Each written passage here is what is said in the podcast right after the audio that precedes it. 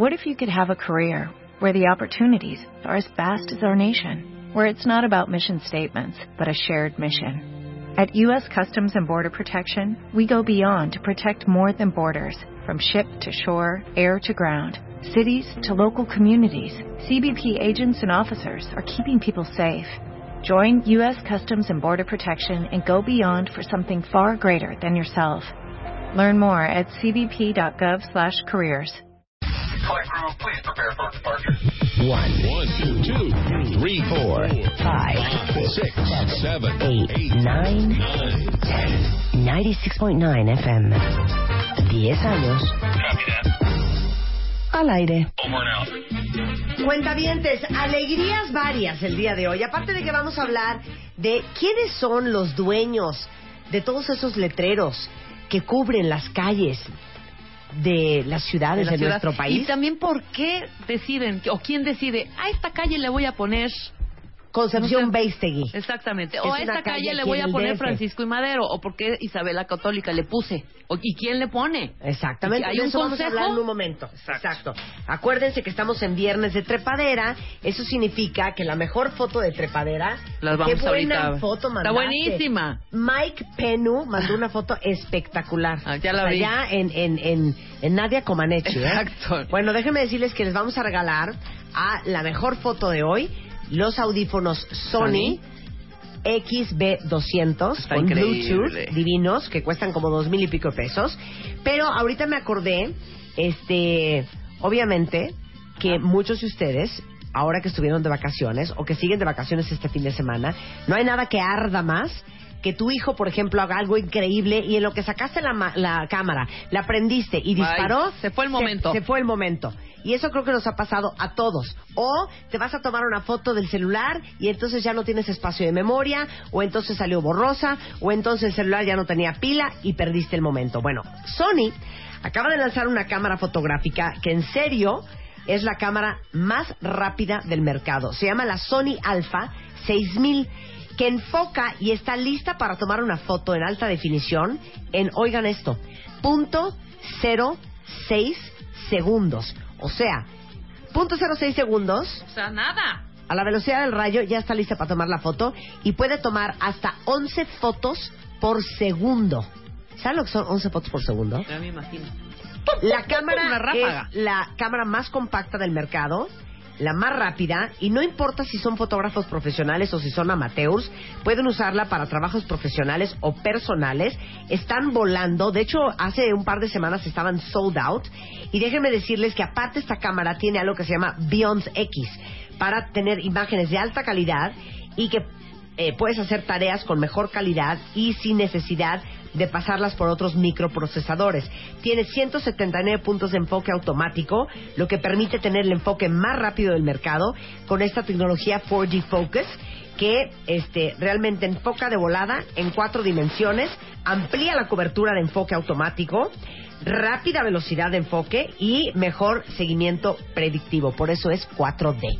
Y esta cámara, que vale más de 14 mil pesos, la Alpha 6000 de Sony, es de hecho la cámara que le vamos a regalar a la mejor foto de la convocatoria que hicimos en honor a la portada del pastelazo de Moa, que es Gatito Pastelazo a la Moa. Todos ustedes han mandado fotos de ese momento en donde les embarraron la cara de pastel y las hemos estado subiendo a la galería en martadebaile.com. De ahí vamos a hacer una selección y la mejor foto del pastelazo a la Moa le vamos a regalar su cámara Sony Alpha 6000. Entonces, si no han mandado la foto, mándenla ya porque cerramos creo que la semana que entra esta, esta convocatoria. Ahora sí, damos bienvenida al señor, al historiador, al hombre, al caudillo. Espérate, al caudillo, al, al caudillo. Pues al caudillo, al, al- al libertador, al, al- libertador, al insurgente. al insurgente, al guerrillero, al, Al patrio muerte. al patria o muerte. Alejandro Rosas is in the house. Líder! One, two, three! ¡Qué bonita entrada! Oigan, Ya dejamos atrás la marcha de Zacatecas. Hoy ah, sí, hoy otro sí, hoy es rollo otro rollo. Oigan, claro, pero a mira, a mí me gustaría empezar, Marta, nada más diciendo Año de 1919, fecha exacta. Un domingo 10 de abril le dieron muerte a Zapata, porque hoy es el aniversario de su asesinato, 1919. Ándale. La efeméride en Tú tu siempre programa. con la efeméride, con el dato curioso, con la cosa bonita. Alejandro Ross es un gran historiador y en la semana pasada, no sé por qué Alejandro, acabamos jugando esto de... de ¿cómo, ¿Cómo empezamos? Empezamos a decir quién es será? Concha Beistegui, quién es Félix ¿qué Cuevas. ¿Qué- qué- por qué Avenida de los Insurgentes? Gentes. ¿Quiénes son esos hombres insurgentes? Y entonces se armó un merequetengue aquí en Twitter y todo el mundo empezó a mandar, pues quién era, por ejemplo, el doctor Río de la Loza, ¿no? El doctor Lucio. Y si ustedes nos están escuchando en algunas otras partes del país. Alejandro les conoce la historia de todas las calles del mundo mundial internacional de México. Entonces ustedes nos dicen qué calle quieren saber Sí, no tanto, no y ese tanto. qué, y Alejandro se los va a decir. Sí, ahorita lo, lo, lo- Luego, entonces, ¿por dónde empezamos? ¿Quién decide cómo se bautiza una calle? Ahí es la propia ciudad, eh, en este caso la Ciudad de México, o el gobierno de la Ciudad de México, o los gobiernos locales. Ajá. Y, se, y, y- y tiene que ver mucho también, hay un acuerdo con quienes fraccionan y eh, el propio gobierno. Por ejemplo, en el caso de Polanco, el Polanco siempre tenemos como muchas dudas, ¿no? Por ejemplo, presidente Mazarik, Ibsen, eh, Eugenio Sue, Aristóteles. Petrarca y todo. Bueno, esta colonia... Taine. Exactamente. Alejandro Dumas. Pero fíjate, lo curioso en, este caso es que eh, no es porque los nombres de estos personajes tengan que ver con eh, la historia de México. Eh, Polanco es una colonia que se empieza a crear más o menos entre 1900, en los años 30 y termina en los 50. O sea, es, es el gran desarrollo. Son grandes mansiones de tipo californiano. Y entonces, en ese momento, es una de las colonias como más sofisticadas de la ciudad. Claro. Ajá. Y entonces, como era muy sofisticada, los propietarios del fraccionamiento decidieron poner nombres muy rimbombantes de filósofos, pensadores o escritores. Claro. Ajá. Entonces, por ejemplo, el- la semana pasada que hablaban de presidente Masaryk, pues el presidente Masaryk era, eh, fue presidente de Checoslovaquia, eh, luchó mucho por la libertad de, de cuando era todavía república, eh, era Checoslovaquia, hoy es República Checa, que se separó, ¿no? Eh, pero realmente no había, porque se creía, bueno, es que Cárdenas, como muere en 37 el, el presidente Masaryk, eh, Cárdenas, Tomás Masaryk, de hecho, eh, Cárdenas, eh, se pensaba que Cárdenas, en un momento dado, el presidente Cárdenas, porque estamos hablando del Quiso honor- 37, honorarlo. y no, o sea, realmente era... Se dice honorarlo, perdón. Honrarlo. Honrarlo. Qué estupidez. Y entonces, por ejemplo, ese, esa calle pues realmente se llama así porque respondía a este tipo de pensadores y filósofos y hombres de intelectuales europeos generalmente o clásicos como también está por ejemplo Arquímedes Ujú. Está Kant, exactamente Claro. entonces realmente La, Fontaine. La exacto entonces realmente no hay como bueno la Fontaine tuvo que ver con México no simplemente querían darle nombres de calles sofisticados a la colonia Polanco y por eso tiene este tipo de nombres Ajá. Claro, y algo bien interesante de Polanco. Lo que pasa es que ubican, eh, para todos los que conocen la Ciudad de México, la avenida Campos Elíseos, Sí, claro. la cruzaba un río. Y ese río recibió el nombre de un jesuita español que se llamaba Juan Alonso de Polanco. Alfonso. Digo, Juan, Juan Alfonso de Polanco, ok. Y fue secretario de Ignacio de Loyola. Ok. Que de hecho, en Horacio está la iglesia de San Ignacio de Loyola. de Loyola, que es el Este- fundador de la orden jesuita. Exactamente, exactamente. Y de hecho, eh, Polanco empezó, y me corriges Alejandro, en la hacienda de San Juan de los Morales, que hoy es la hacienda de los Morales. exactamente Eso era lo único que había en Polanco. Claro. Lo que hoy es la hacienda de los Morales. Eran los Morales. Pero era una gran hacienda que, que además ubic- eh, eh, tenía la extensión es todo lo que hoy conocemos como Polanco. De hecho, ahí se da una de las batallas, más bien, uno de los hechos más oprobiosos de la historia mexicana, porque en la hacienda de los Morales estaba la caballería del general Juan Álvarez el 8 de septiembre de 1847, y él está viendo cómo los mexicanos se están peleando en Molino del Rey, que desde ahí se alcanzaba a ver. Molino del Rey es la entrada de los pinos. Sí, sí, sí, Sí, sí. sí. claro. Y era un molino, por eso se llama Molino del Rey. Ahora que pasen por ahí es Molino del Rey. Claro. Era el molino. ¡Había un cine! Sí, claro, también por El cine Molino del Rey. Exactamente. Entonces, desde la Hacienda de los Morales, el general Juan Álvarez está viendo cómo están aniquilando a los mexicanos y en vez de ir a- y mandar su caballería hasta ese lugar, decide que no, porque él Yo no me voy sabía. pa' entonces- Tlalpan, dice. no, dijo, yo no quiero mandar a alguien porque yo no me voy a quedar con la gloria, sino los defensores de Molino del Rey son los que se van a quedar con la gloria. Y se quedó con su caballería viendo cómo aniquilaban a los mexicanos, Ay, los norteamericanos. grosero. Qué Pero, grosero. Sí, vean qué cool. Sí. Hernán Cortés donó esas tierras, o sea, donde está la Hacienda de los Morales hoy en el DF, Ajá. ahí en Polanco y eh, Periférico. eh, y al inicio de la época de la colonia, estas tierras las usaban para sembrar moreras, o sea, para la cría de los gusanos De de, los cera. gusanos de De ahí exacto. el morera se convirtió en Morales. Ah, ok. Mira qué Que interesante. fíjate, ese tipo de nombres también son muy curiosos. Saltémonos de ahí, ahorita regresamos porque hay todavía algunas cositas más de, de esta zona de Polanco. Ajá. Pero el desierto de los leones siempre nos decían, ni es desierto ni hay leones. Ajá. Exacto. Hay varias versiones, pero la que yo conozco más es que eh, eh, hay dos hermanos de nombre León pusieron una ermita. Una ermita que era exactamente, por eso el término ermitaño, porque se iban a... Se alejaron del alejaban, todo el rollo. O sea, permanecían totalmente desiertos ellos para rezar, para orar, para reflexionar en torno a la religión y demás.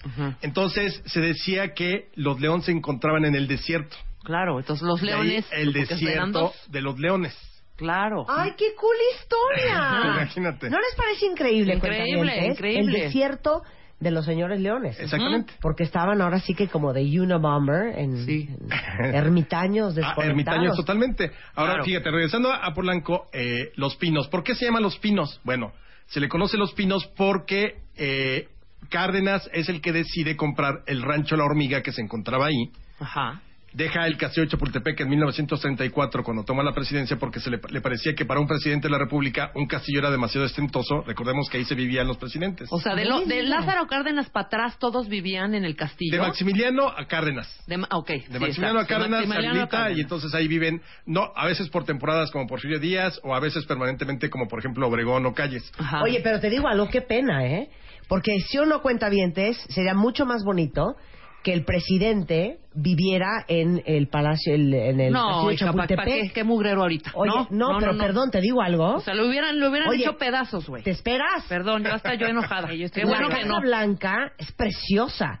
Es un monumento La de Obama. espectacular. La, la de Washington. Sí, eh, Sí. no tú. La no, Casa de Blanca. Palma. Es que hay- es que- es que hay varias es casas- casas blancas. Ah, Ah, no, la de Palma. No, Sí, la claro, Casa Blanca es en preciosa. Washington es divina. Ujú. El Palacio del Eliseo en París. Divino. O sea, todas las casas presidenciales de otras partes del mundo tienden a ser muy señoriales. Pues que ya me imagino. Los pinos es horrendo. Pero Sí, pero a Los decir lo- pinos es horrendo. Lo que sucedió es que Cárdenas Sí, dijo, es a ver, pero ¿cómo mejor. somos, lo- el- soy el presidente de una república, ¿cómo voy a vivir en un castillo? El castillo es de monarquía, es de Claro. monarcas. Entonces, por eso Cárdenas dice, no, dejo el castillo para que ahí se funde, o no se funde, sino más bien, ahí se abra el Museo Nacional de Historia, Castillo de Chapultepec, que hasta nuestros días Digo, está no es abierto. mala idea, pero... Y entonces yo me bajo al rancho La Hormiga y le ponen los pinos porque así se llamaba la huerta donde Cárdenas conoce a Amalia Solórzano, la que fue su esposa. Claro. Entonces por eso la bautizó como la Los huerta Pinos. se llamaba Los Pinos. Los Pinos. No, no, no, era... Eh, sí, claro, e- efectivamente. Imagínate el castillo de Chapultepec, las primeras damas.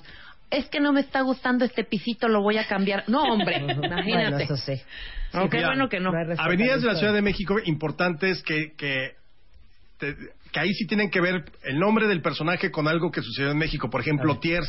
que Tiers. es esta avenida que viene desde Río San Joaquín, que cruza Polanco. De hecho, Ajá. convierte a Polanco en, Au- en Anzures, Anzures, es la- claro. la, Ajá. división.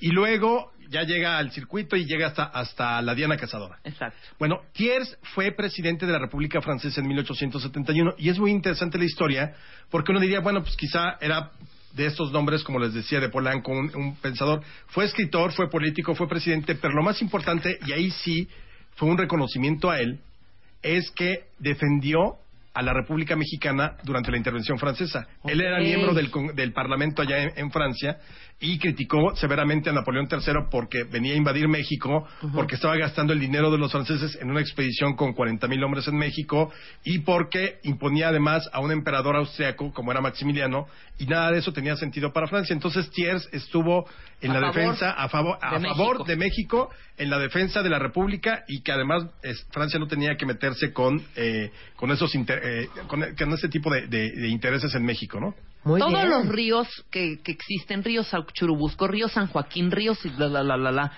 río. Miscuac, fueron ríos Todos. Todos fueron Pie- ríos Por ejemplo, ahí. el río La Piedad, o sea, lo que hoy vemos como el viaducto. Viaducto Río Piedad, allá era abajo un hay agua, río. ¿no? Sí, Abajo era- hay agua. había cerca de 70 ríos Ajá. eh, en la Ciudad de México, digamos, a principios del siglo XX. Los fueron entubando. El río La Piedad, el río Churubusco. Ajá. El río Churubusco era el típico. Oye, ¿qué tal? Río Becerra. Río Becerra. claro, Consulado. río Miscuac, Río río, Consulado, Consulado. todos Todos eran- los ríos de la Cuauhtémoc eran ríos. Eran No, a ver, ríos. espérame, espérame.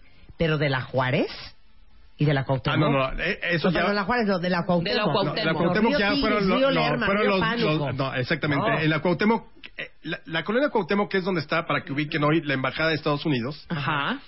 Que es Río Lerma, Río Tigris, Río Tíber, todo eso, era no, la pues Río hacienda- Rin, obviamente no. Era, O sea, porque está Río Rin. Eh, era hacienda, era la hacienda de la Teja. Ajá. Ahí curiosamente iba Maximiliano a jugar eh, cricket. Le gustaba jugar cricket ahí. Ajá. Bueno, se fracciona y entonces le ponen nombres de ríos. Efectivamente, Marta, como dices, ahí sí no, no, no tienen que ver con los ríos. No, estamos hablando de las grandes avenidas y principales de México, como el río Churubusco, como río La Piedad, viaducto La Piedad, por eso se llama así, El río como Miscuac. el río Miscuac. Todos esos, claro que eran ríos. Ok. Y todavía estamos hablando de que se- los fueron entubando hasta los años 40, 50, es decir, todavía podías ver. Lo que pasa es que también ya eran muy sucios y nunca se les dio el mantenimiento adecuado y como creció la, la ciudad exponencialmente, pues siempre había un problema con eso, ¿no? O Claro. sea, literal, si perforas viaducto, Hay agua. hay agua abajo. Pues había ahí por si un proyecto, ¿no? el 70% de, De la, la parte central de la Ciudad de México te encuentras agua, Sí. porque era un lago. Claro. O sea, era un lago que parecía mar según las Nos las vamos a hundir. Sí, no, bueno, el hecho de que haya una inundaciones siempre, vamos a morirnos en el agua, así hasta el- la consumación de los tiempos. No hay manera de que México, la Ciudad de México, no Soporte esté inundada. todo el- claro, claro, por era un lago. Pero les digo una cosa, es increíble cómo esta ciudad estuvo mal planeada desde el día uno. O sea, hay otros países en donde las calles es como debería de ser. Ujú. 11, 12, 13, 14, 15, 16, 17, 18, 19, 83, 84, 85, exit 84, 85, claro. 86, 87. Entonces, pues uno llega a los lugares. Sí, pues aquí A imagínate. un extranjero, a cualquier persona que no vive en la Ciudad de México, a ver, explícale cómo llegar a, al mercado de Mira, Jamaica. te vas por, O sea, ¿me te vas por la viga. Pasas, Exacto. pasas eh, Rojo Gómez. Porque no hay una lógica. Vas a ver un Oxxo. Sí, pero no sabes si Ahí Ahí no. espacio y troncoso está antes de Congreso de la Unión o si O- ya o- te pasaste, claro. porque no hay Es secuencia. que efectivamente nunca hubo una planeación en México. Y recordemos que la Ciudad de México era muy chiquita. Digamos que hasta más o menos 1910 la Ciudad de México era eh, el primer cuadro, era eh, lo que es la colonia Cuauhtémoc, la colonia Juárez, empezaba un poquito la Condesa ya hacia los 20 y hacia el oriente pues todo lo que es hacia atrás de la Merced, es decir, la zona centro. Entonces realmente había un control de las calles, nombres, por ejemplo, eh, todo el mundo, casi todos los nombres obedecían a algún edificio importante colonial, eh, porque venían nombres desde la época de la, de la, de la época virreinal. Por ejemplo, la calle de La Palma, que es que está muy cerca del Zócalo, se le llama así porque desde que se abrió esa calle, más o menos por el eh, a mediados del siglo XVI, había una palma, una palma gigante. Entonces se veía perfectamente desde muchos de los puntos de la ciudad y entonces decían, no, pues Ah, está, mira, en ahí la está en la calle, la, de la- la la Palma. Palma. Claro. Ahora, por ejemplo, lo que hoy es Francisco y Madero, en el centro, Ajá. se llamó así desde 1914 y ahorita les cuento por qué cambió el nombre. Eh, esa calle, Francisco y Madero hoy, se llamaba San Francisco en su primer tramo y Plateros en el segundo. El primer tramo es de lo que sería hoy el eje Lázaro Cárdenas Ajá. hasta Isabel la Católica. Ok. Y de Isabel la Católica al Zócalo era Plateros. ¿Por qué San Francisco? Porque en el primer tramo se encontraba uno de los más grandes conventos del de, México virreinal, que era el de San Francisco. Ok. Y la segunda parte, ¿por qué Plateros? Porque allí estaban las joyerías. De hecho, hoy si caminas por Madero, te encuentras 17 mil Claro. joyerías. Bueno, en. Madero, Isabela Católica está una de las iglesias más bonitas del DF, donde me casé yo. Regina. No, No, ¿La profesa? La profesa. ¿Te contaste la- profesa, Me casé Ahí va a misa. Porfirio Díaz. Sí, ahí me casé. Y ahí conspiraba la güera Rodríguez por la independencia de México. No Claro, digas. la profesa es una gran Su- iglesia. no, gran, gran iglesia, sí, sí, Sí. sí. ¿Qué tal Alejandro? Y ahí conspiraba la güera Rodríguez. Exactamente. Qué de la bonito. profesa, hijo. ¿Conoce la profesa en Madero Sí, preciosa. Preciosa, es una- espectacular. Espectacular la iglesia. Divina. Sí. Es enorme. Sí, es de las que vale la pena visitar cualquier día que estén por el centro, que entren, vean los altares y demás. Claro. Regresando, vamos a hablar de Avenida Chapultepec, ¿qué es eso de Salto del Agua? Vamos a hablar de la Condesa, vamos a hablar de la Marquesa, Gabriel Mancera, Lecumberri, eh, Sullivan, Ameyalco. General Anaya. Y si ustedes quieren Bartolache. saber... so- Barto- Bar- Bartolache. Bartolache. Bartolache. José Ignacio Bartolache. ¿verdad? ¿Quién fue? Exacto, regresando del corte con Alejandro Rosas, solo en W Radio. En señor. Abre Twitter. Non-stop. Arroba Music. Marta de Baile. Non-stop. Facebook. De Baile. Music. Oficial. Non-stop. Non-stop. Opina. A las 10 de la mañana. Marta de Baile. En W. Abre las redes. Non-stop. Non-stop. Escribe. ¿Quieres hablar? 5166 8900 01800 718 1414 A las 10 de la mañana, Marta de Baile en W. Abre las líneas. Llama.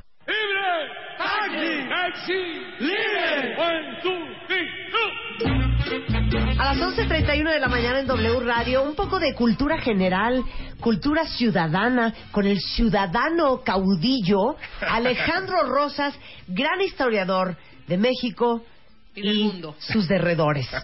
Oigan, estamos hablando de la historia de los nombres de las calles de eh, la Ciudad de México y de otras ciudades en la República Mexicana porque se repiten, ¿no? En Sí, otros claro. estados. Fíjate que eh, de los nombres que, que más calles eh, son utilizados son, por ejemplo, Hidalgo, Independencia Ajá. y Revolución. Son casi en toda, ce- cerca de 6.000 calles en el país tienen ese, utilizan ese tipo de... de- O Independencia o Revolución o Hidalgo. o Hidalgo. Sí.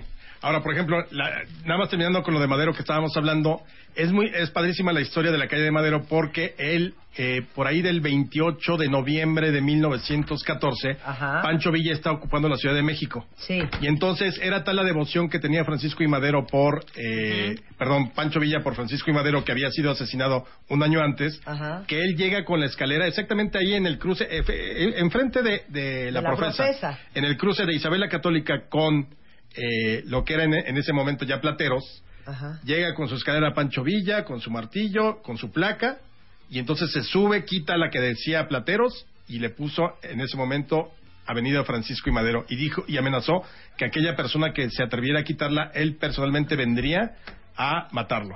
Y desde Ándale. entonces, desde ese 28 de noviembre, me parece, noviembre o diciembre es la avenida Francisco y Madero, desde 1914. Qué y bueno, a Isabel la Católica que la cruza, esa calle se llamó San José del Real durante toda la época colonial, pero cuando se conmemoraron los 400 años del descubrimiento de América, o sea, en 1892, Sí. el gobierno de la Ciudad de México decidió ponerle Isabel la Católica, por eso se llama Isabel la Católica. Claro. Te puedo aventar una aquí que pregunta eh, la cuentaviente. ¿Quién preguntó? Oscar. Oscar. Oscar. ¿Por qué Calzada de los Misterios? Porque se acostumbraba, esa era una de las más antiguas, y se acostumbraba eh, rezar el Via Crucis. Y además, bueno, en la época de la, de la, de la, de la época de la, de, de la cuaresma, Ajá. pero también era la típica avenida donde se rezaba el rosario para llegar hasta la basílica. Ah, y acuérdense que, el, que eh, pues el rosario se reza a partir de los misterios gozosos, dolorosos y gloriosos. Ajá. Eh, hasta creo que hay unos nuevos, pero francamente ahí Ay, sí. es que eres bien culto, de veras, Alejandro. Oye, pero fíjate, a mí una de las que más me gustan, Sullivan. Ah, ¿qué onda con Sullivan? que todo el mundo la identifica porque era la, la calle de las prostitutas, ¿no? Sí, claro. Y entonces, este, las largas... No, es que es o la calle de las prostitutas, Sullivan, o donde está Galloso, o donde está como el, el jardín del pintor, ¿o ¿no? Ese y además el Monumento a la Madre. Sí, exacto. Bueno, ¿quién fue? Ahí sí es otro nombre que corresponde perfectamente a un personaje importante en la Ciudad de México, Ajá. que fue Tomás, eh, que fue James Sullivan, un gran constructor, empresario de ferrocarriles. Entonces, Ajá. Sullivan llega a México, o- le ofrece a Porfirio Díaz construir un gran ferrocarril y va a construir el gran ferrocarril interoceánico, el que va a llegar de aquí del, que sale de la Ciudad de México hasta la frontera ahí por Matamoros y demás. Pero lo interesante de todo es que además la gran estación colonia del ferrocarril, cuando ustedes lean en libros del siglo XIX o la- alguna biografía de Madero llegó a la estación Colonia, la estación Colonia estaba exactamente en todo ese parque, donde está el Jardín del Artista, donde está el Monumento a la Madre. Ahí estaba la estación de ferrocarriles que se llamaba Colonia. Obviamente la destruyeron. De ahí, por ejemplo, sale Carranza rumbo a, a Veracruz en 1920. En, en el trayecto será asesinado. Regresa a la estación Colonia porque además su casa quedaba muy cerca en Río Lerma. Ajá. Entonces ahí se encontraba la estación Colonia del ferrocarril y por eso, después de que se cambió, digamos, se destruyó la, la, la estación, entonces decidieron que esa calle, la principal, se llamara Sullivan en honor a este ilustre constructor del ferrocarril. Y era gringo. Era gringo. Era gringo. Oye. General Anaya. No, Hey, espérate, no, no, sí. no. Ok, General Pero Anaya. rápido. Que luego quiero ir con la marquesa. Ajá. El general Anaya es, eh, es una historia. Espérate, ¿dónde está? General Ahí Anaya por- está, a- por en Popo. el- por eso desde el 47, está en Churubusco. Sí. ¿Por qué? Porque el general Anaya no solamente está la... la- el- No hay un General Anaya como por Benjamin Franklin, por... No. No, no, este, no, sí este es está General Anaya que está por el metro, General Anaya que es la línea 2, la azul. Ah, claro, claro. que está Por muy acá por cer- que, es donde está. Coyoacán. ¿Por qué? Porque ahí estaba el convento de Churubusco y el general Anaya fue presidente dos veces de México en 1847 San Miguel Chapultepec, ¿verdad? y el general Anaya fue aquel famoso general que después de la derrota mexicana en Churubusco frente a los gringos, los gringos llegan, entran al convento, él lo está defendiendo y entonces el general Pedro María Anaya le preguntan, oiga, ¿y dónde está el parque? Y entonces dice su famosa frase, si tuviera parque, no estaría usted aquí, le responde a los gringos. Claro, Seguiría claro. combatiendo, ¿no? Y ya, eso fue de las cosas más importantes que hizo el general Anaya. Qué bonito. Ya, ahora podemos... Ahora di la O sea, marquesa. me hice bolas, les voy a decir por qué. Porque en la San Miguel Chapultepec hay generales, ¿no? General An- Antonio de León. Sí, este, claro. que son, no por ejemplo, algunos gobernadores, gobernadores de, eh, de estados. El general Antonio de León también perdió- pe- peleó en la guerra del 47 y muere aquí en la batalla de Molino del Rey el 8 de, de septiembre de 1847. Qué memoria tan impresionante tengo, por cierto. Un aplauso para... ¡Un Bárbaro, bárbaro. Bueno, Un hombre enfermo de los datos. nada más ver, mi, mi- ah, porque quiero más seguidores. Entonces, mi, mi, mi Twitter, Twitter es A. arroba ARR 1910 para que se sumen a la causa de la historia. Sí, pero sobre todo, Muy miren, bien. si a ustedes no les importa, no vaya a ser que un día se les ofrezca con las tareas de los hijos. Yo un día, literal, le hablé a Alejandro Rosas a las 10 de la noche a su casa en domingo. Oye, Alejandro, me está preguntando la niña que si cuando El llegaron plan- los plan. aztecas, ¿o qué era? Era un plan revolucionario de los años 30 del siglo XIX. Una cosa que le dije a mi hija, no, mi amor, ni cómo ayudar. Entonces te hablé a ti. Entonces es arroba ARR 1910. Ok, ¿por qué la Marquesa, que es este parque nacional muy grande, camino a Toluca, en México, se llama la Marquesa? Esa parte era propiedad de Sin las inventar, sin inventar. eh, filósofo antiguo, ¿no?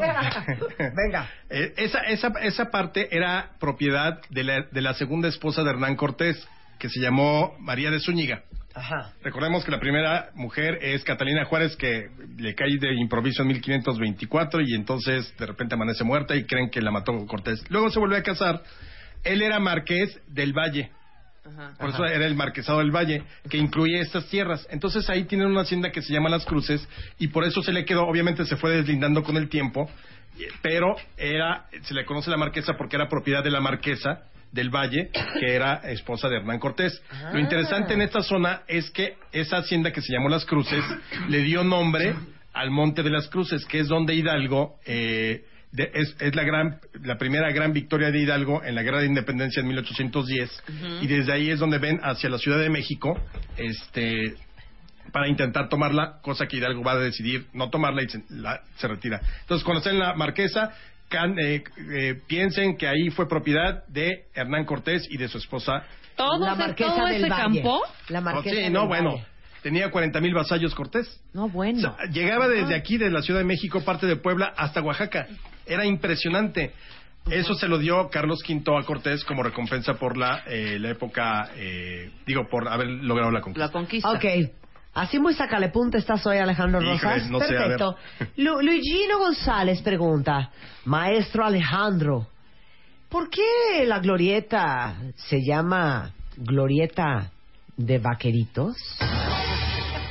Esa es muy buena, no me lo sé. ¡Ah! ¿Te cae? Sí, ¿no? Pues adivina qué. A ver. Yo que he sido una estudiosa, ver, una dime, cronista, eh, digamos que Una cronista anónima la ciudadana. ciudad, resulta ser que la glorieta de vaqueros que está aquí en Cuapa, que está al sur de la ciudad, eh, ya cerca de Xochimilco, toma su nombre del equipo de fútbol americano infantil que fundó en los años 70 el señor Rubén Doring, vecino de la unidad habitacional Villa Cuapa. Se llamaban los vaqueros y eh, en aquel entonces los vecinos de Villacuapa acostumbraban cruzar de la unidad a la glorieta para organizar días de campo y que sus niños disfrutaran de los jardines de la glorieta y de la fuente. Es así como el señor Doring bautiza la glorieta con el nombre de los vaqueros que jugaban fútbol y que era parte del equipo de su hijo. Y le puso así a ese equipo porque era fan de los, Los vaqueros. vaqueros de. Ah, en los Por eso en 70. los vaqueritos. Mi nombre es Marta de Baile, me pueden seguir en arroba Marta de Claro, Baile. pero no hay un letrero que 1910. diga Glorieta Vaqueritos. No hay un letrero. Claro que sí. No, no hay. O sea, la salida a Xochimilco dice Glorieta Vaqueritos. Ah, sí dice Glorieta Claro, Vaqueritos. Claro, No, exactamente. claro, y además, muchas de las calles so- se, se van poniendo por costumbre. Por ejemplo, Sí. A ver. Salto del Agua. Ah, A sí, ver, ¿qué es vamos eso? a hablar de eso. En la avenida Chapultepec. En la avenida ¿Quién dio- Chapultepec, ¿Quién dio el salto? en, en- en la avenida Chapultepec, eh, desde la época prehispánica, desde que estaba el Imperio Azteca, ellos construyeron su acueducto porque las fuentes que, que- las, las fuentes de agua cristalina y pura que salían se encontraban en Chapultepec. Ajá. Entonces ahí construyen su acueducto los aztecas. Luego que cae el Imperio eh, Azteca y Tenochtitlan, los españoles construyen otro acueducto. Ajá. Igual, para sacar las aguas de Chapultepec. Ese acueducto terminaba en una fuente que se llamaba el salto del agua porque saltaba. El agua saltaba, ya llegaba de, de digamos, de la caja que tenía el acueducto a la fuente y de ahí saltaba el agua. Entonces ahí podía la gente utilizarla y recogerla. Sí, claro. Ahora, la fuente que está exactamente en, en, eh, es eje central y creo que es José María Izazaga. No, creo que estás hablando más bien como de eh, Fray Servando Teresa de Mier. De ¿Es camarones. Fray Servando? Es Fray Ser- No Es sé que- si es Fray Servando o José María Saga. Bueno, cruza- Estamos hablando de arcos. de arcos. Muy cerca de ahí. Esa fuente no es la Arcos original. de Belén. La original Arcos de Belén. se la original se encuentra en eh, en el convento de, Tepoztlán- de Tepozotlán, aquí en el, en el Estado de México. Ahora, Izazaga, ¿quién fue José María Izazaga? José María Saga, ya tuve decir quién era. ¿Quién fue Chema? Fue un caudillo de la revolución insurgente de 1908 que logró salvar de la decapitación a Victoriano Huerta justo cuando él iba a visitar a la Güera Rodríguez en las calles estas de Donceles y Palma, él iba entrando por mesones Y lo emboscaron. en una emboscada. Casi, ¿Lo Marta. conté bien o no? Casi, muy, muy cerca, muy, muy cerca. Izazaga sí fue un caudillo revolucionario.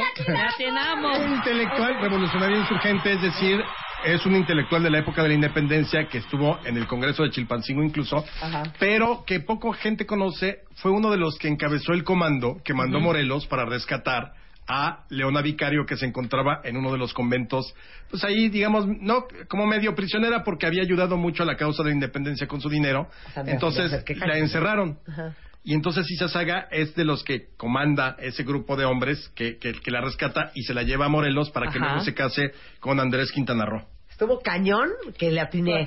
Caudillo, insurgente, rescate, defensor, revolucionario, un hombre amoroso. Claro. Fíjate, otra de las calles también que es Villa Longín. Que Ah, ¿qué es en el centro, ¿no? Está, está por, por ahí, por la, la colonia de San Rafael. Villa Longín es el apellido de otro personaje insurgente Ajá. que estuvo peleando con Hidalgo primero y luego se va a Michoacán a seguir el movimiento de independencia. Pero la gran hazaña de eh, Villalongín es, como se acostumbraba en esa época, eh, generalmente los realistas tomaban prisionero a algún familiar, prácticamente lo secuestraban y te decían que si no te rendías, te mataban. Pues él logra eh, salvar y rescatar a su esposa que estaba prisionera de los realistas. Por eso Villalongín pasa la historia, que también debe haber en Michoacán varias calles, o en Morelia, eh, con el nombre de Villalongín, porque es un- uno de los héroes de la independencia, o de los per- protagonistas de la independencia, allá en, en Michoacán. Ok. Oye, aquí tengo una pregunta para el maestro Alejandro Rosas. Araceli dice, a ver, hábleme, maestro, de la Barranca del Muerto. Barranca del Muerto. Fíjate que ah, la semana pasada escuché lo que encontraron que decía que ahí ya se acostumbra, se llama del muerto porque supuestamente la gente ma- eh, solía echar ahí los muertos víctimas de la revolución. Ajá. Yo encontré un dato más antiguo. Sí. Generalmente ahí se enterraban a las víctimas que cuando ya, cuando sobre todo el siglo XIX y anteriores, las epidemias eran terribles. Por ejemplo, la epidemia de cólera morbus de 1833 o la de 1850, que dejó cerca de 20.000, 30.000 muertos en la Ciudad de México. Entonces, los cementerios eran prácticamente, que eran cementerios además eh, administrados por la iglesia Claro. eran insuficientes para albergar a tantos muertos. Entonces se les llevaba a esta barranca y ahí se les sepultaba, se les echaba cal para evitar que eh, se pudieran eh, eh, esparcir la, la, la epidemia y por eso quedó el nombre de Barranca del Muerto.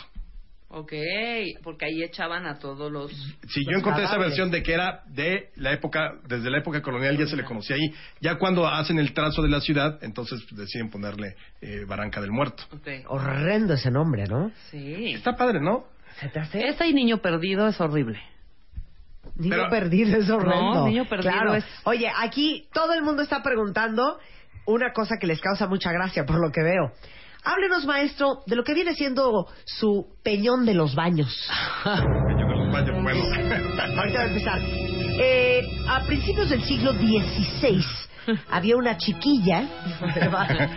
Es muy interesante ese lugar porque finalmente ahí, bueno, no finalmente, era uno de los lugares preferidos por los emperadores Ajá. aztecas porque también tenía fuentes de agua. Entonces, eh, ahí iban a bañarse.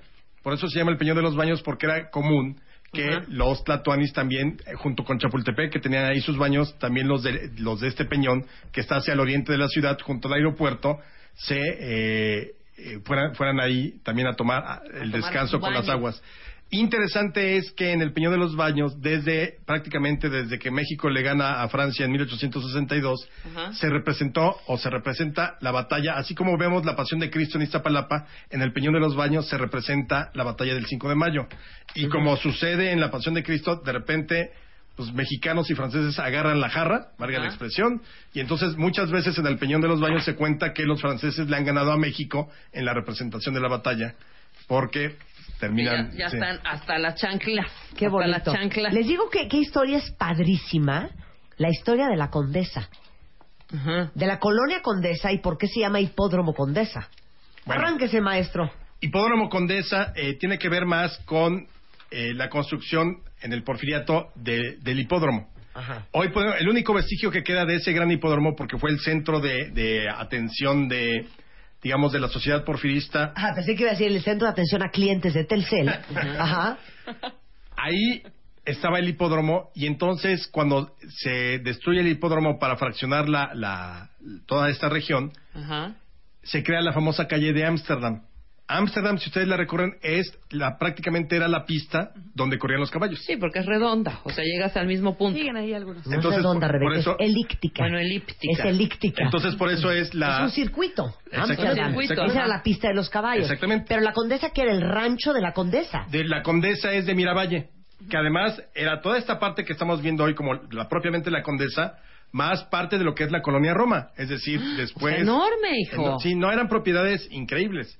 Entonces, ya cuando se fraccionó, pues obviamente también en el, a principios del siglo eh, XX, deciden pues, ponerle el nombre de la condesa. No le ponen el nombre de la condesa de Miravalle, le ponen simplemente la condesa. Y la hipódromo condesa para de- de diferenciarla de la condesa que ya llevaba. Claro, que lleva más tiempo. Ahora, por ejemplo, en el Palacio de Hierro Durango, donde eh, estaba, ahí, ahí había la, la famosa, el, el- el famoso toreo, Ajá. el toreo de la época porfirista, una plaza de toros fija, y que, que se va a demoler para dar lugar primero al Palacio de Hierro, pero también para luego construir la Plaza México, que se conoce que está ahí en, pues en la del Valle, ¿no? Bueno, no es la del Valle. En la sino Nápoles. En la Nápoles. Para que se lo aprendan.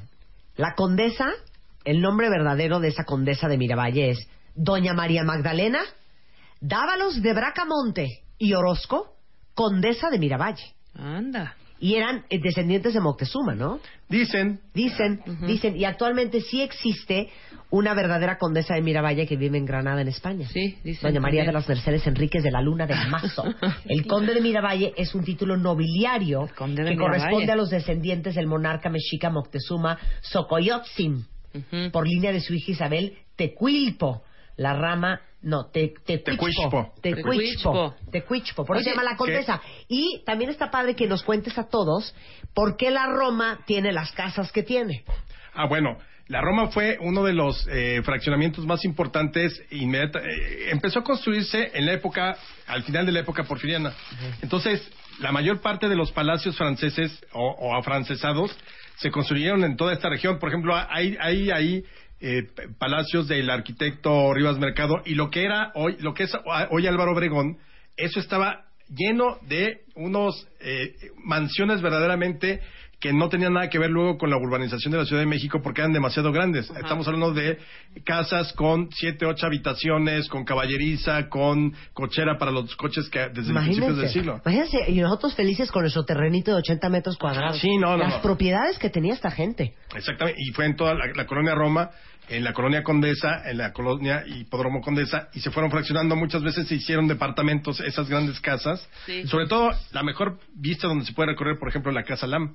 La Casa Ajá. Lam es una típica mansión porfirista de... Divina. Lo que pasa es que Porfirio Díaz estaba obsesionado con Europa. Absolutamente. Y quería que México pareciera un, un- un lugar... Afrancesado. Sí, francés en París. Y, por eso él manda construir todas estas casas. Yo me acuerdo que Ángeles González Gamio, una gran cronista de la Ciudad de México, nos platicó que la mantequilla llega a México en la época del porfiriato, cuando Porfirio Díaz en Europa le ofrecen pan con un cacharrito con mantequilla y le pareció una cosa elegantísima. Y entonces él trajo a México este concepto de que se pusiera mantequilla en las mesas. Bueno, ¿Por qué y esa no te la sabías, chiquitín? No, fíjate ah, que no. ¿verdad? Bueno, y ahí te Yo va también una. tengo mis cosas, güey. Por cierto, ARR 1910. Exacto. Arroba.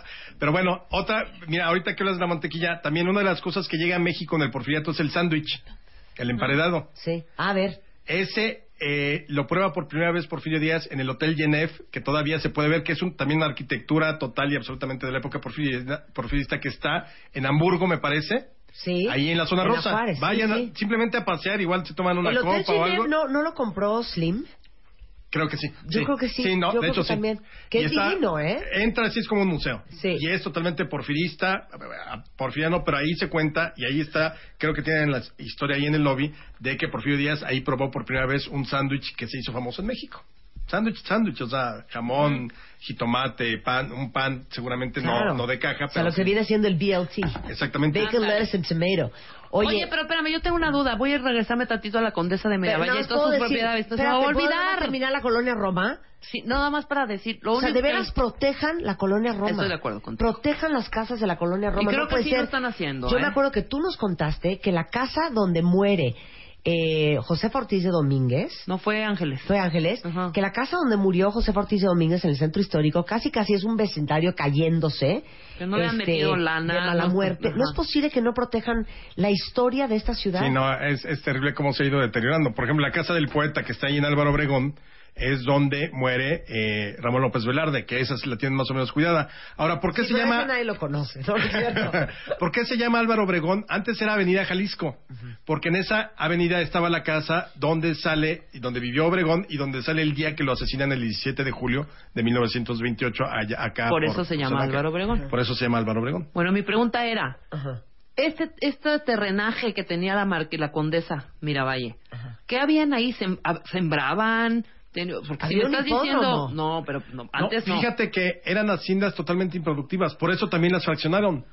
Por eso también luego las No, expropiaron. no, eran No, sí. pasivas, no, no, no generaban Eh, nada. Algunas partes eran utilizadas para, para cría de ganado.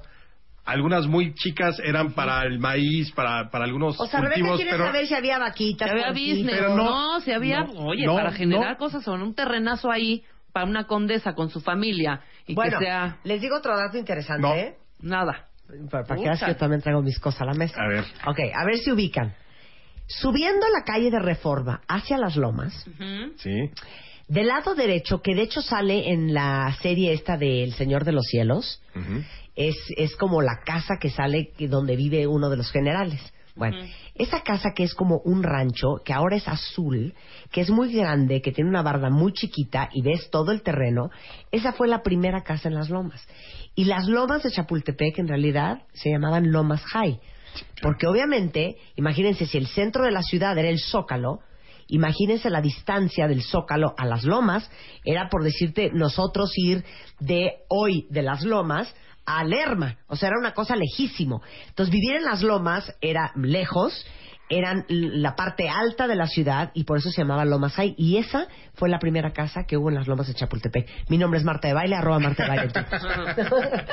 Bueno, ya. A ver, mátame esa. Una más. A ver, No, mátame esa esa. es buena, es muy buena. Mátame Espera, esa. Te mando una por la Avenida Juárez. A ver, venga. La Avenida Juárez tenía varios nombres, tenía por ejemplo el nombre de Corpus Christi, tenía por ejemplo el nombre de La Acordada, pero que es la que está junto a la Alameda, ubíquenla ahí exactamente, la que pasa frente a el Palacio de Bellas Artes, y tenía La Acordada porque ahí estaba la prisión, tenía eh, Corpus Christi porque ahí estaba el convento, de, perdón, el templo de Corpus Christi, pero el 15 de julio de 1867 Sí. es el día que Juárez, después de haber luchado cuatro años contra el imperio e ir en su carruaje por toda la República, ahí llega ese día para entrar propiamente al Zócalo. Entonces se detiene un momento antes de entrar al Zócalo y a partir de ese momento se le conoció como la Avenida Juárez, 15 de julio de 1867. Un aplauso, un aplauso para el Bravo. señor. Alejandro Bravo. un aplauso. Sí dijimos que era calzada del hueso la otra vez.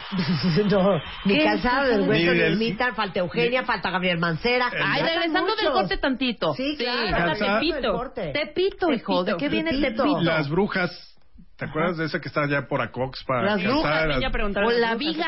La viga que era un, una... No sé, ¿qué? la verdad, de, de todas Alejandro. Pero tenemos ¿Sí otra te en- preparas? Twitter, o sea, han llegado cientos y cientos de tweets. Ajá. Y dicen, pero Marta, ¿quién es este hombre? Es un genio. ¿Cuál es su Twitter? Te aman. Su Twitter es arroba ARR1910.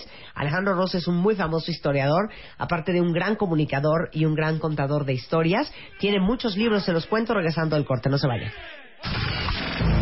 Uno, 4, 5, 6, 7, 8, 9, 10 años al aire. Con Marta de baile.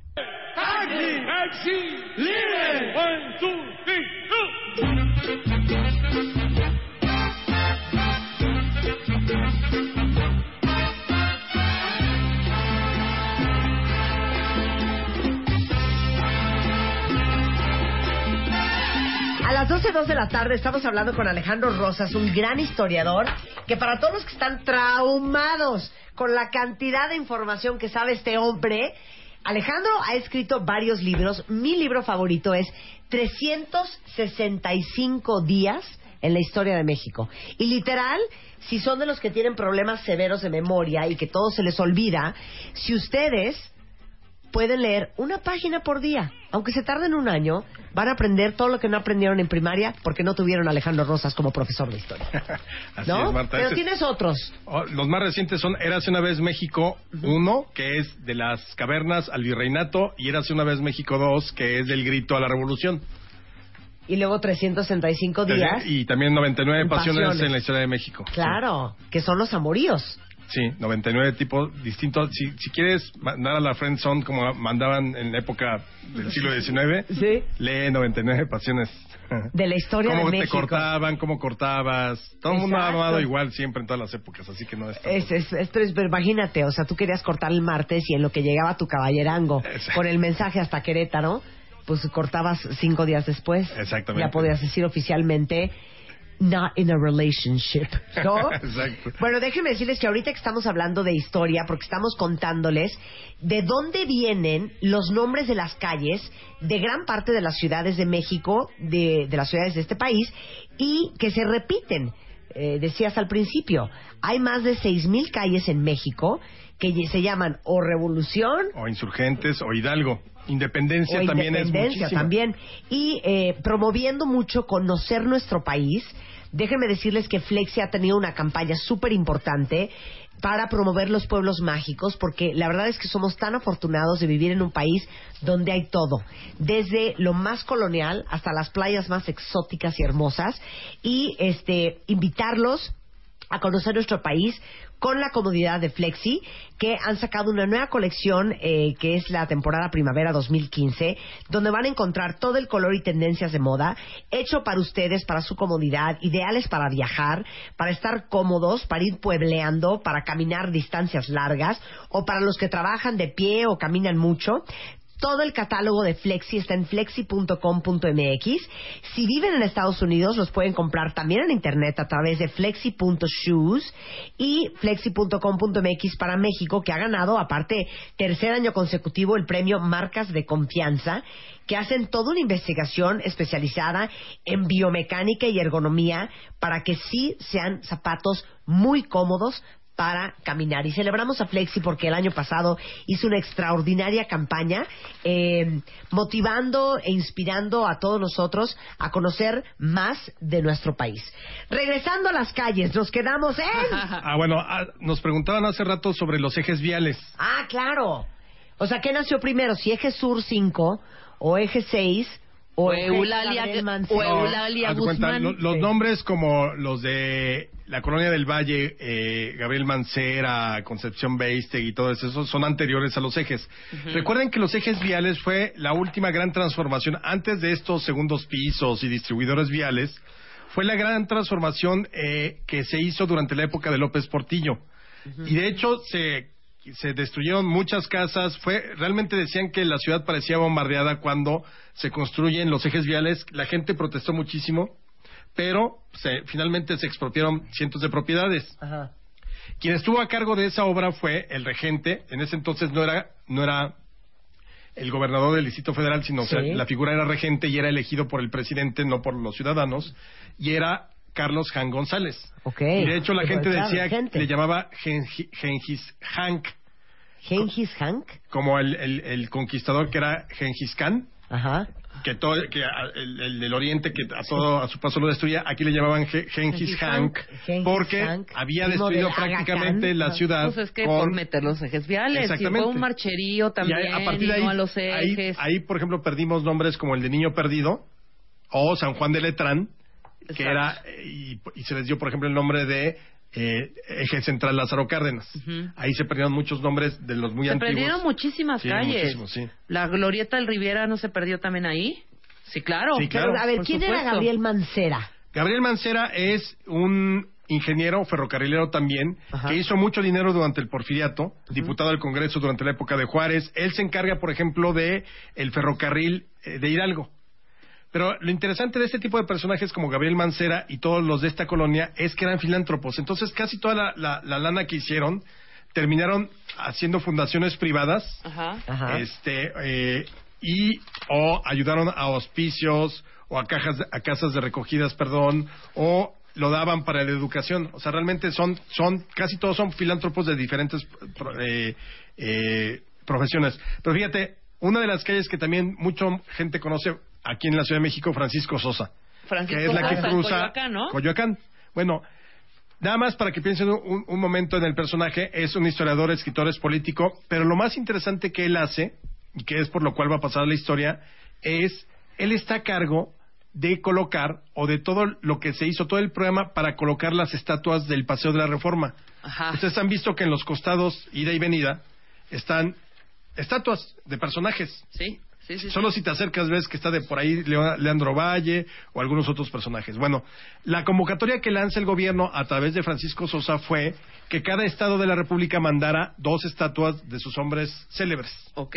Entonces fue un desastre porque de repente mandaban a eh, Perico de los Palotes, Sí, nadie sabía qué era, que quién sabe quién pero era. finalmente los pusieron. Y Francisco Sosa escribe un libro que se llama Las estatuas del Paseo de la Reforma, pero él estuvo a cargo de esa convocatoria allá por 1890. Ok. Otra de las calles de la colonia de doctores, Ajá. el doctor Lisiaga. El doctor Luisiaga, ese que, Este es un- que inventó. Personaje increíble porque es uno de los médicos principales del porfiriato, también Ajá. diputado, se hace muy buena relación con Porfirio Díaz y sobre todo fue de los que ya tuvo una idea de hacer una política, la salud como política pública. Claro. Pero lo interesante del caso del doctor Lisiaga, porque hay muchos, doctor Río de la Loza, doctor Sí. Bertz, etcétera, pero a mí lo que me pareció que vale la pena rescatar del doctor Lisiaga es que es él quien le presenta a Porfirio Díaz con Carmelita. O sea, le hizo de Cupido. Sí, exactamente. Ah. El doctor Liceaga era amigo de la familia Romero Rubio y entonces eh, Porfirio Díaz se da cuenta de que esta muchachita de 17 años, cuando él tiene 51, no, está de no Qué malos puerco, bigotes. Qué puerco. Y entonces le pide al doctor Liceaga que haga pues la presentación. Y ahí va el baboso y se la presenta. Exactamente, Ah, muy y luego bien, lo ¿eh? hizo diputado. Muy bien, qué interesante. Sí, claro, ¿eh? luego lo hizo diputado por el favor Deja de que estar le de saltacunas instigándolos. ¿eh? No, mi 51 17, no, Oye, ya. ¿se- ¿será que algún día, en no sé, en el 2080, digan, bueno, claro, y la calle Mario Guerra, aquí en la Sí, claro. colonia Portales, él fue un gran filántropo del amor que ayudó a cientos y miles de mexicanos a mejorar en sus relaciones de pareja. Estaba con una chiquilla de nombre Marta de baile. Una mujer, eh, pues a la que no se le hizo homenaje, todavía no sabemos por qué. Pero ahí sí, especialista en programa en W Radio. ¿Qué tal? Puede ser. Sí. ¿En Ah. una de esas? Ahora fíjate, otra, otra que, me, que me parece importante porque Lecumberri. Ujú. Lecumberri es eh, donde hoy se encuentra el Archivo General de la Nación, que fue durante la años la penitenciaría. Desde 1900, que se inaugura, por cierto, un 29 de septiembre de 1900 es la inauguración de la cárcel, supuestamente lo más moderno del porfiriato. Pero lo interesante es que toda esa zona se le conocía como Lecumberri, pero no era una palabra prehispánica, sino venía del vasco. Y significa lugar bueno y nuevo. Ok. ¿Por qué se llama así? Porque y ya aparece Lecumberri desde la más o menos desde 1539, porque ya se empezaba a desecar el lago. Entonces las aguas antes llegaban mucho más hacia el poniente. Las fueron desecando y entonces de pronto quedó ese páramo, o, o todo ese, digamos, todo ese espacio donde hoy se encuentra Lecumberri, donde está el eje 1 norte, eh, y donde está Eduardo es- Molina, ¿no? Molina, exactamente. Sí, claro, Eduardo Molina, Molina. Pase- Muy bien, eh, Rebequi. Muy exactamente. bien. Toda esa parte de pronto ya era tierra, ya no era lago. Entonces por eso se empezaron a juntar ahí familias, fundaron algunas colonias y por eso Lecumberri se, se le llamó así, porque era eh, de familias españolas, lugar nuevo y bueno. Ok, oye, ¿saben qué es interesante nada más para terminar? División del Norte. Y calzada del hueso. División del Norte. Bueno, esas dos y ya. A ver, Bueno, División, del Norte hace, hace honor a la famosa división creada por Francisco Villa, Ujú. que va a luchar contra Victoriano Huerta. Ajá. Ahora, lo interesante es que esta división se crea el 29 de septiembre de 1800, de 1913 en la enfermo. Hacienda de la Loma en Durango. Para, enfermo. Ahí se reúne Fra- Francisco Villa con sus generales. Todavía no era el jefe de jefes, pero todos votan para que él sea el jefe. Y de ahí nace la División del Norte que va a luchar contra Huerta. Entre sus prime- principales batallas está Torreón, está Ciudad Juárez, está desde luego la toma de Zacatecas. Y por eso es la famosa División del Norte. Por eso uno de los parques que cruza eh, tiene una estatua de, de Pancho Villa. No sé Oye, rápido, sí, claro. Oye, que sí. espérate, que El Ciudad parque de los venados tenía venados, Ay. nada más eso. El Parque de los Venados, sí, claro. Sí, sí, Por sí. eso se llama Parque Sí, de sí, los sí. Venados. Mira, que dice aquí Raquel que hay ¿Y el una Parque calle- Hundido sí se hundió? Perdón, Cállate. perdón. Calle, calle Es que Juan. Gabriel. Calle Juan Gabriel en Ciudad Juárez. Ay, ay, calla Juan Gabriel. Ay, sí, amo O sea, a Juan Gabriel. Muy Ahora bien. sí pregunta, el parque hundido. Sí, claro, pues es que lo, Sí, lo está construyeron a desnivel, sí. Sí, ahí sí no, no hay... No hay Un aplauso extraordinario para Alejandro Rosas. Gracias, Que no hay una que no mate. Y mi calzada del hueso. A ver, calzada Esas del no, hueso. fíjate que esas son, son colonias que ya se construyeron. nuevas. Nue- Nuevas, digamos, de unos 40 años para acá. O sea, no, te- porque todos esos eran páramos. O sea, realmente no, se fue sobrepoblando la, la ciudad, se construyó mal y se crearon todo este tipo de avenidas. Pero fíjate, una de las avenidas más antiguas de México es lo que hoy es Calzada de Tlalpan. Esa se llamó Iztapalapa. Y, y es por donde entra Cortés. Lo que hoy es San Antonio Abad, que es parte de, de, Claro. de Calzada de Tlalpan, por ahí entra Cortés para encontrarse con Moctezuma el 8 de noviembre de 1519, por cierto. ¿No habrán No encontrado una No osamenta en soporto. calzada del No, no- hueso? No, tendrás como, no eres como savant. No, no tienes como parte un espectro autista. No dice Luisa. Algo, algo ¿Por qué tienes. del hueso? Algo- no, calzada del hueso es porque justamente Había una en esa zona osamenta, no, encontraron la sí, osamenta. había había unos cementerios muy famosos, cementerios masivos Ajá. que estaban entre Calzada del Hueso, Ermita y La Viga. Sí, claro. Entonces, cuando empezaron a excavar para crear las nuevas vialidades, esto fue en 1844, un 10 de marzo. Todavía eh, Porfirio. encontraron, encontraron huesos y por eso es la calzada del hueso. Mi nombre es Marta de Baile. 10 de marzo del gracias. 44, el día que inauguraron. ¡Ah! bueno, si quieres seguir a Alejandro Rosas, en Twitter es ARR1910. Como siempre, es un gran placer tenerte Gracias, aquí. Marta. Muchas gracias, Alejandro. Eres lo máximo. Revista MOA. Un año después, La importancia de ser agradecido. Y gracias. Tus heridas de la infancia. ¿Cómo pedir un aumento? ¿Qué checarte? ¿A qué edad? Synchronicity. La casualidad no existe. Resiliencia. Resurge a pesar de todo. Bye bye Botox. Hello Facial Yoga. Calorías que te metes sin darte cuenta. MOA edición de aniversario. Más de 200 páginas de agradecimiento, amor, salud, neurociencia, fuerza e inspiración. Una revista de Marta de Baile.